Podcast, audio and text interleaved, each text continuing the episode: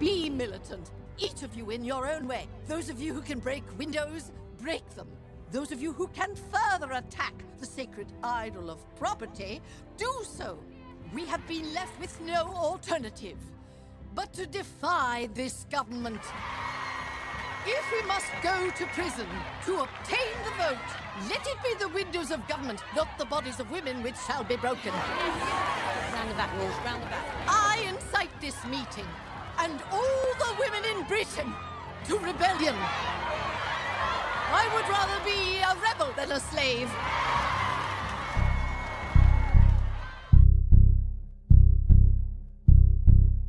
Estos subtextos les doy la bienvenida a todas y a todos en este tercer episodio de la tercera temporada ya. Mi nombre es Aide y el día de hoy hablaremos del movimiento feminista en conmemoración al Día Internacional de la Mujer. En esta ocasión nos acompaña alguien muy especial para subtextos, la doctora en Sociología Amarela Varela, profesora e investigadora de la UASM. Buenas tardes, profesora. Buenas tardes, muchachos, muchachas, buenas tardes. Bueno, eh, en la película que nos acompaña en este episodio es la de Suffrage o Sufragistas en español.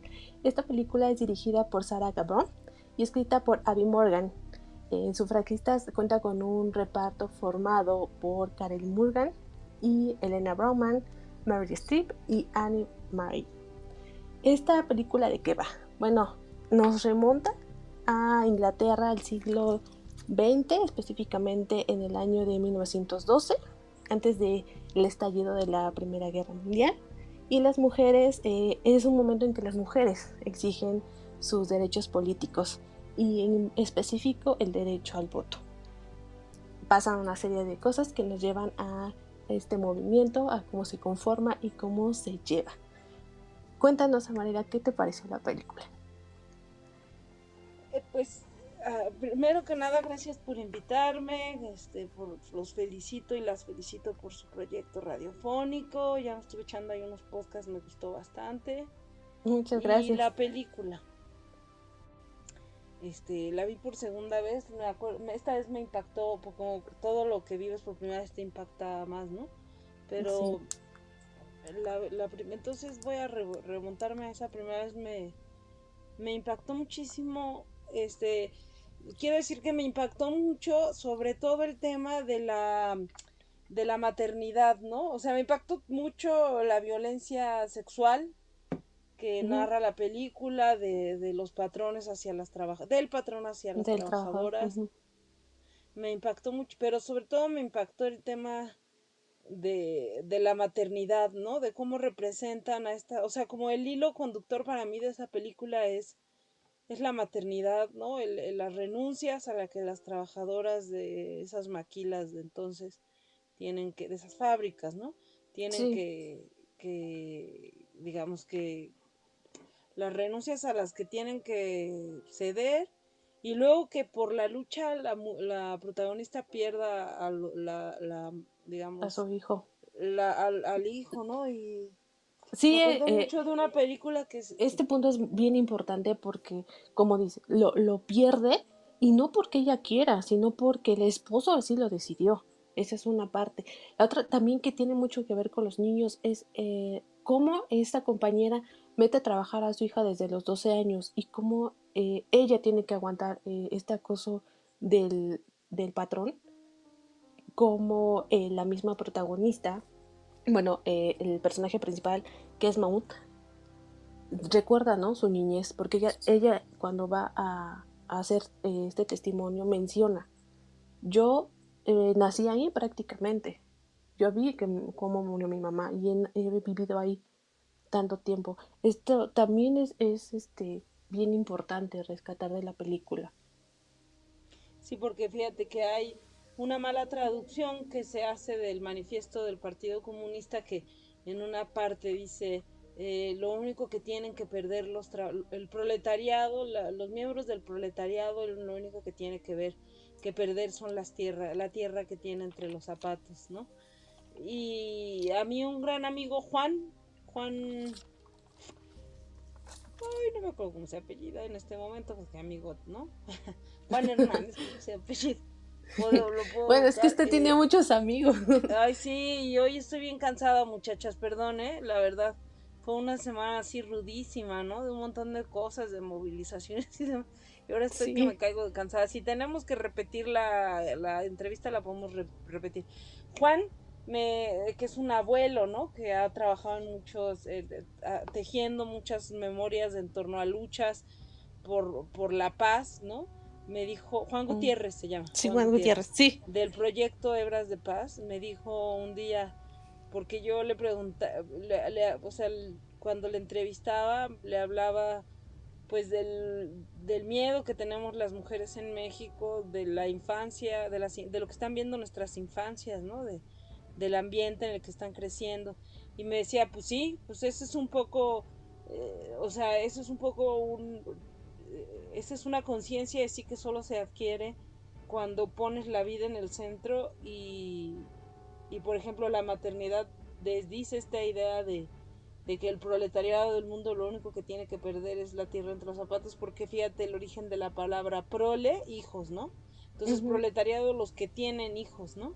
Y dice, decía Juan Gutiérrez, por eso es tan dolorosas, son, es tan doloroso el capitalismo, ¿no? Porque arranca la posibilidad de incidir sobre el futuro, o sea, de decidir e incidir sobre el futuro de tu prole, ¿no? Y claro que teníamos que perder, y tenemos que perder, que es el tema de los hijos.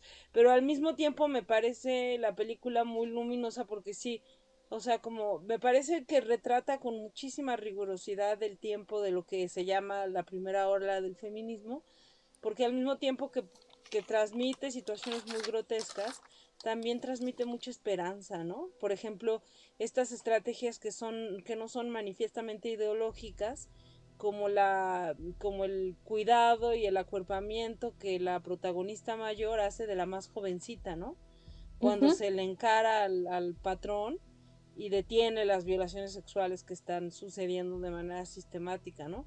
Esas como, como rebeliones minúsculas, ¿no? O incluso el hecho de que ella, pues, efectivamente eh, no renuncia a la lucha y eso le cueste la maternidad. Hay diálogos que, que hacen entender que ella proyecta esas luchas como también luchas que van a incidir en la vida de otras niñas y niños, ¿no? Entonces sí, me, eso yo sería lo primero que rescataría. Luego un montón de cosas, ¿no? La, las complicidades, desde la ternura, desde... Entonces eh, me parece que las tramas así de la vida cotidiana que retrata la película, las complicidades entre las trabajadoras, el hecho de que rompan ciertas perspectivas del mundo, en sus otras compañeras y las convenzan a sumarse y a luchar, pues eso es lo que llamamos la ruptura del sentido común, de la hegemonía, ¿no?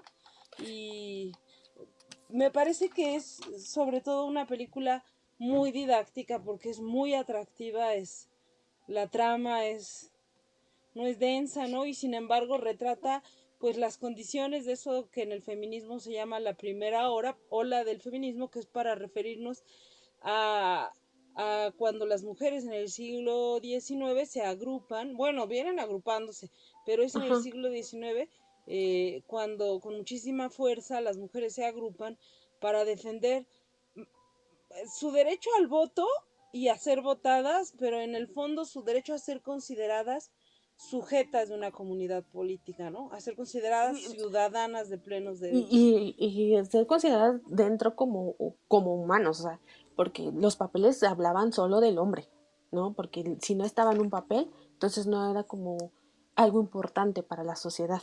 Que ellas eran las que, bueno, en ese momento no, ellas no aparecían en estos papeles y eso es lo que ellas buscaban igual, ¿no? Esta equidad, esta igualdad que no sé, yo eh, veía la película y como dice eh, profesora, todos estos eh, imágenes visuales, estos discursos, yo me vengo remontando otra vez y hago la comparación con la actualidad y digo, bueno, sí avanzamos, pero ¿qué tanto avanzamos? Porque el discurso que ellos están manejando, muchos siguen presentando en este momento.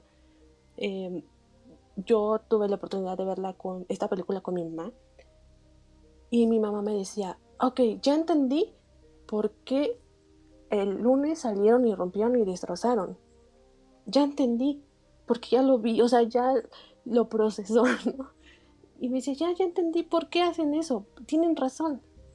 Ellos solamente hablan en este, o ya no tratan de hablar en este discurso de violencia. Pero entonces, ¿por qué cuando nos criticaban a nosotras por estar eh, destrozando buzones, cortar los cables, eh, romper eh, vidrios, y ellos iban a una guerra y estaba justificada, ¿no? Me decía mi mamá. Y sí, así fue como nos hicieron caso. Veíamos las fechas de, la, del voto y veíamos que en México fue hasta 1953. Hacíamos la cuenta y me dice mi mamá, o sea que su mamá, mi abuela. En el 43, ¿no? En el 53. Me dice mi, mi mamá, o sea que tu abuela votó cuando tenía tu edad, tenía 30 mm. años. Y seguramente votó sin saber bien qué, era lo que estaba haciendo, ¿no? O con muy poco conocimiento. Y yo le decía, sí. Y e, esta, esta, esta oportunidad de que yo la vi con mi mamá, la verdad fue bien enriquecedora porque ambas pudimos platicar de la película y me dijo, mamá, no, ya entendí y sí, siempre las voy a apoyar. Si mamá nos apoyaba, ahora nos apoya más. Y creo que esto es bien importante. ¿Por qué lo menciono? Porque creo que eh, podríamos verla, bueno, deberíamos de verla todas las mujeres sin importar la edad para entender un poquito en las condiciones de por qué se empezó este movimiento. Porque como ya, ya lo había mencionado también, eh, el área laboral era horrible, ¿no? Eh, el personaje principal menciona, mi, mi mamá murió por, por estar aspirando el gas y ahorita cuántas mujeres en las maquilas, en, eh, hasta en el campo, mueren por los pesticidas o por los aires. Es, a, veces siento que el discurso viene siendo el mismo, no sé, eh, tengo como muchas cosas aún en la cabeza y siento que no hemos avanzado tanto, ¿no? De la película, ¿no? Eso es un poco, me parece que la, digamos, las, las derivas, las reflexiones que abre, sí, la, la, la contemporaneidad de esa trama y al mismo tiempo o sea, a mí me pareció, me impactó mucho, me dolió, pero al mismo tiempo, al, eso, al, al, terminar de verla, dije, bueno, estas somos, aquí estamos y por eso, no sé, realmente me parece una película, como dices tú, muy útil para las aulas, muy útil para un domingo que tengas cansancio después de haber peleado toda la semana con la virtualidad, muy útil para quien regresa de trabajar, de, la, de que, que sí trabaja físicamente fuera. O sea, es un, es, es un, es lo que, fíjate que en el, en, en el feminismo hay, hay quien habla de un feminismo, feminismo pop, y por pop se refiere a popular, y es este tipo de materiales que sirven para pues para detonar la reflexión, ¿no? De, de, personas no necesariamente convencidas, ¿no?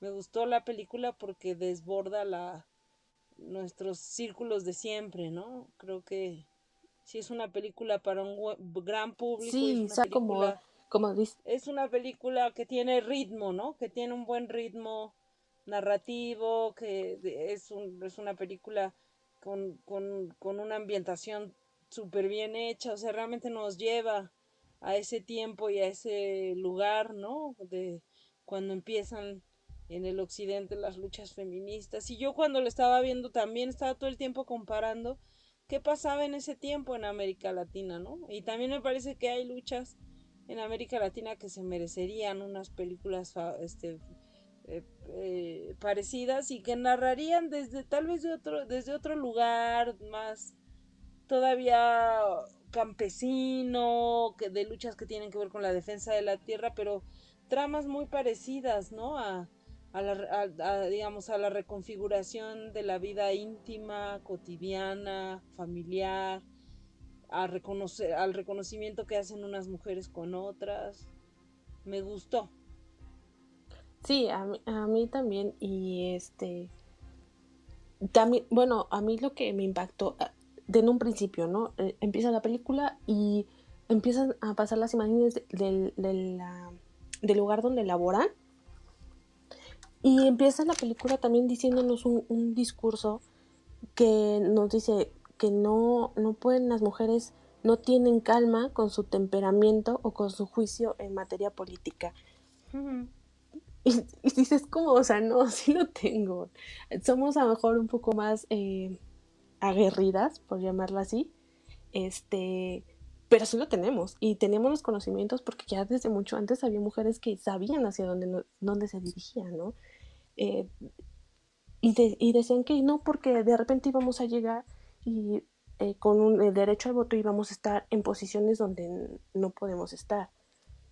Y muchas veces ese discurso lo, lo, sigo escuchando, ¿no? Eh, estos machismos siguen estando bien presentes. Sí, no, pero además, este, o sea, por eso viste que dicen que hay tres, tres, o sea, es evidentemente una película que, que se inscribe en el discurso moderno liberal, así eurocentrado, de, de, las democracias occidentales que poco a poco van engordando el dispositivo de la ciudadanía para hacer caber a más, ¿no? A, a las mujeres, a los niños, a los gays, eh, a los migrantes ya no, porque pues, ese es otro debate para la Europa occidental, pero eh, ves que en ese discurso del feminismo pues más blanco hay tres olas, ¿no? La primera ola es el sufragismo, la segunda ola tiene que ver con nuestro derecho al, digamos, a decidir sobre nuestros cuerpos y la tercera ola tiene que ver con,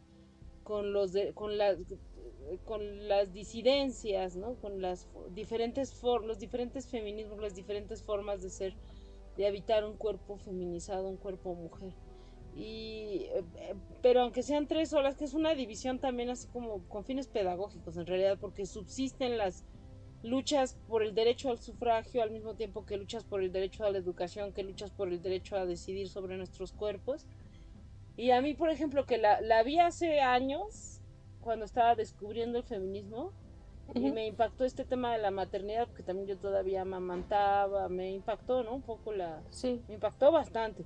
Pero ahora que la volví a ver eh, el, eh, ayer por la tarde, mientras eh, por la mañana estaba yo leyendo la nota de Salgado Macedonio, ¿no? Y entonces la veía como y pensaba, vaya, qué contradicción, porque por ejemplo yo ahora si fuera guerrerense y pudiera ejercer mi derecho al voto, evidentemente no iría a votar, ¿no? Y, y creo que en ese sentido, como dices tú, es vigente y retrata yo creo que una política en femenino, ¿no? Yo creo que se consiguió el derecho al voto, pero la democracia sigue siendo muy patriarcal y yo creo que el ejemplo del pacto patriarcal más, más, digamos más palpable de este momento es es la pues la candidatura de Félix Salgado Macedonio y los discursos que Morena eh, ha publicado en torno al, al violador que lo defiende, que porque el pueblo lo defiende, y, la manera en que el presidente se ha referido a las mujeres y a las luchas feministas, ¿no? Yo creo que y así como esa película describe el ambiente hostil hacia los hacia el considerar a las mujeres sujetas políticas, pues eh, también nos describe como los límites de, esas demandas, por ejemplo, por el derecho a votar y ser votada, porque como lo vemos ahora, además de votar y ser votadas, además de ir a la universidad, además de poder declararnos lesbianas o transexuales o no binarias, eh, digamos, todavía queda agrietar el sentido común. O sea, ¿cómo, ¿qué te parece a ti, Andrea, que estemos discutiendo una película del siglo XIX? Y que ahora en un momento en el que en tu país y el mío, eh, un violador con un, digamos, con un proceso judicial abierto por, por las violaciones sexuales, sea candidato de un partido de izquierda. O sea, es horrible, la verdad. Es horrible. Es gravísimo, ¿no? Es gravísimo. Habla... Eh, y, y venimos con un discurso de hace un año que decíamos, ok, le vamos a dar la oportunidad al presidente. Y cuando volteamos a ver nos dijo que éramos unas pagadas, ¿no? Que no era cierto, casi casi, que noventa y tantas llamadas que pedían auxilio eran falsas de mujeres. Y aparecían y aparecían compañeras eh, asesinadas y aparecen muchísimas males compañeras desaparecidas Y, y los discursos, como, como bien lo decía, son horribles. a mí me dañaron muchísimo. son horribles, en cuestión de que nos hacen a un lado. Para mí es es como, o sea, porque también hay que considerar este Andrea que es que López Obrador es es cristiano, o sea, pertenece como que es muy devoto de una iglesia muy pues muy reaccionaria también. Y eso no quiere decir que la que el credo religioso sea reaccionario. Hay unas chavas que son las feministas eh, las católicas por el derecho a decidir se llaman el colectivo que, tiene cualquier cantidad de años por el derecho al, a, la, a nuestro derecho al aborto y que hacen un feminismo o, una teología feminista, ¿no? Este, eso, o sea, me parece importante decir que no, no creo que el credo, o sea, que la, que la teología eh, religiosa sea patriarcal, no todas, pero sí su interpretación instrumental y creo que, o sea, sí hay, definitivamente estamos gobernadas por un, por una clase política de varones y de mujeres, porque yo ahí pienso, ¿qué le dirá a la mujer de, de López Obrador que es doctor en historia, no?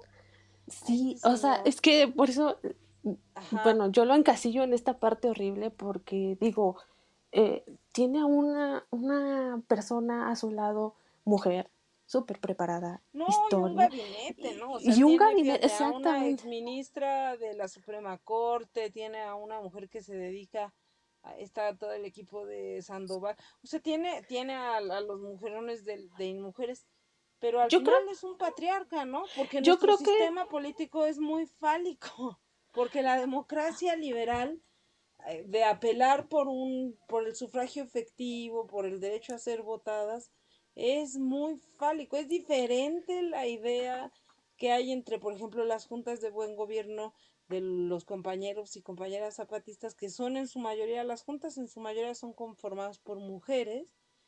Yo creo que hay, hay una diferencia, ¿no? En, en, en la idea de ser representante de tu comunidad.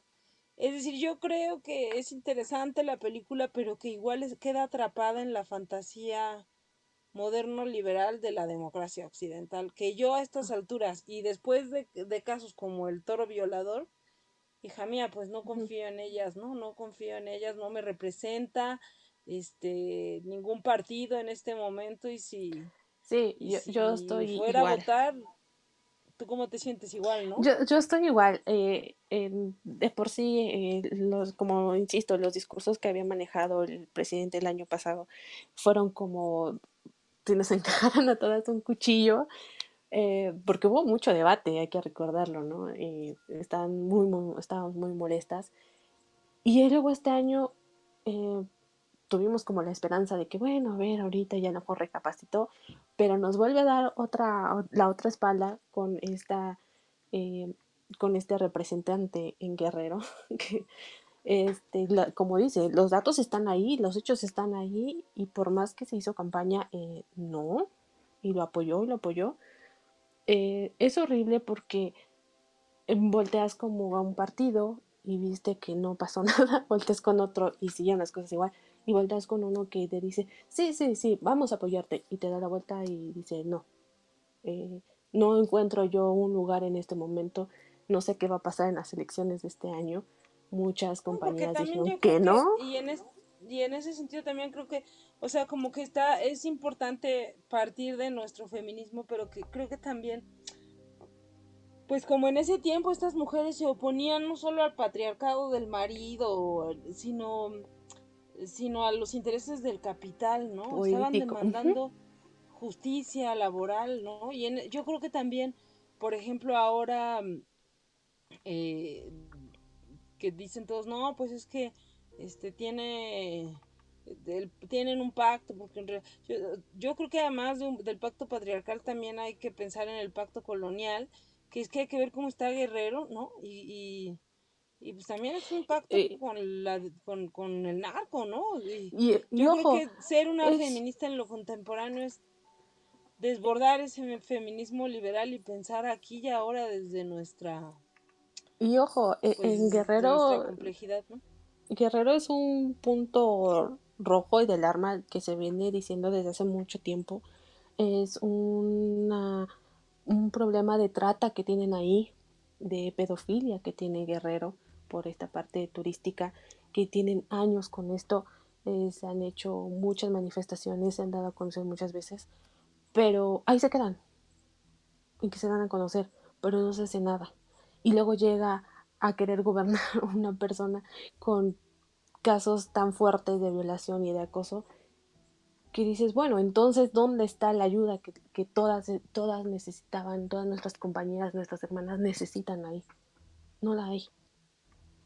Bueno, pero hay que generarla, porque yo creo que esa película lo que nos explica es justamente que estas mujeres reconocieron una necesidad colectiva que las acuerpaba y que a través de esas demandas por el sufragio, por ejemplo, por el derecho a, votar y ser votadas, eh, a, a, tener una pertenencia política, una afiliación política reconocida en una comunidad política, ellas reconocieron ese, esa demanda como una demanda que, que, que englobaba muchas otras demandas era una demanda de, de, de, tomar parte en el espacio público, pero que también iba a redundar en el espacio de lo privado. Yo creo que en ese sentido, pues, sería una película que si vemos hoy de cara, por ejemplo, a la postulación de un violador, eh, digamos, confeso, incluso diría yo, ¿no?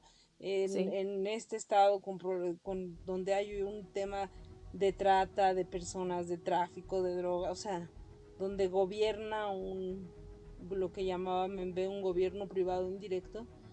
La pregunta sería nosotras eh, que hoy no nos agruparía el sufragio porque ya es un derecho conquistado por nuestras abuelas.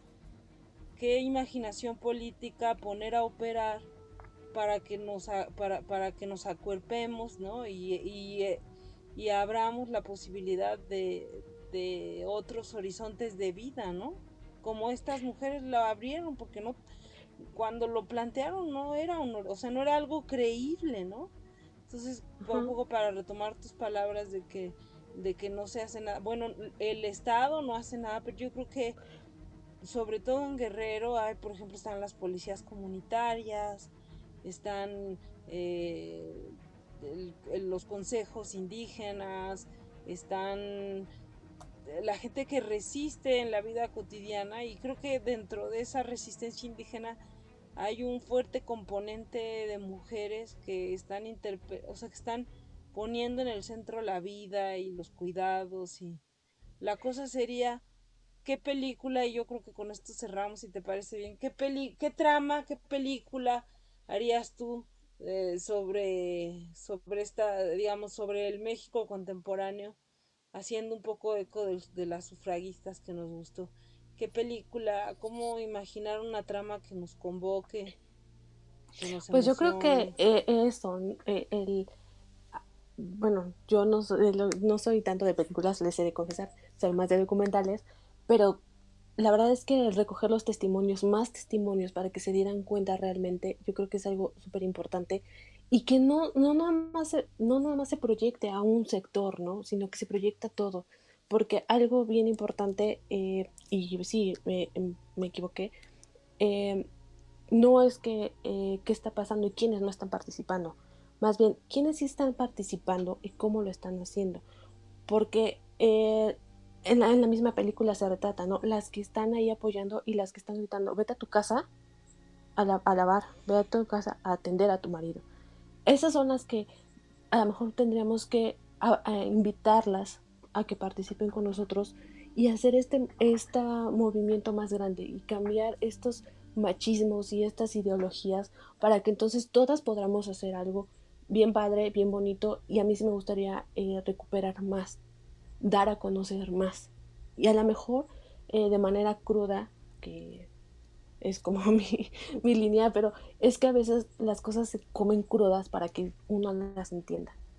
Em, eh, eh, para mí sería así y realmente seguir en la lucha, no dejar a las que están en mal. Muchas, hay una analogía que dice, si mi hermana está tirada, yo nada más pido que voltee, que me vea y que vea a las demás, para que vea cuántas estamos ahí levantando la mano por ella. No sé, ¿tú qué opinas, María? Sí, yo por eso te sí creo que hay que, que activar. O sea, creo que esa película está llena de imaginación política, ¿no? Está llena de duelos, pero también está llena de resistencia, de estrategias, de imaginación política, ¿no? Está llena como de ternura también, me parece, entre ellas, ¿no? Sí, Y, sí, se abrazan eso, como yo mucho. ¿no? sacaría esos hilos de la peli, ¿no? Yo sacaría esos hilos de la peli. Pues sí, los invitamos a ver esta película, que nos dejen sus comentarios en nuestras redes sociales, en Facebook y en Instagram. Y algo más que quieras decir, Amarela. No, nada más que los felicito y las felicito muchachas por este programa, por esta, por este, este, este ejercicio de comunicación popular. Muchísimas gracias, me gustan sus, sus, sus podcasts y los voy a seguir escuchando. Muchas gracias. Te agradecemos mucho que nos hayas dado tiempo para estar aquí con nosotros. Sabemos que tienes una agenda muy ocupada. Esperamos que vuelvas nuevamente a subtextos para que nos hables, ¿qué te parece de migración? Sí, cuando quieran, aquí estoy a su entero servicio con, perdón que me interrumpí tantas veces, pero como desde en el encierro hay de todo, ¿no? La casa es un universo, así que en el confinamiento pues pero sí, cuando quieran, al contrario, muchas gracias a ustedes por invitarme. Gracias por el diálogo, Andreas. Ahí me avisan cuando quede, eh, ya cuando se quede, eh, se lo lancen al aire, ¿no? Claro, te estaremos avisando. Solamente una cosa más, recuerden que nos pueden escuchar en YouTube, Spotify y iTunes. Mi nombre es Aide, la profesora Amarela Varela, para que la sigan también y la busquen por ahí, para que vean todo su trabajo que ha hecho. Muchas gracias por haber estado en Subtextos. Nos vemos la próxima y esperemos que Jesús también ya esté de regreso. Hasta luego. Hasta luego.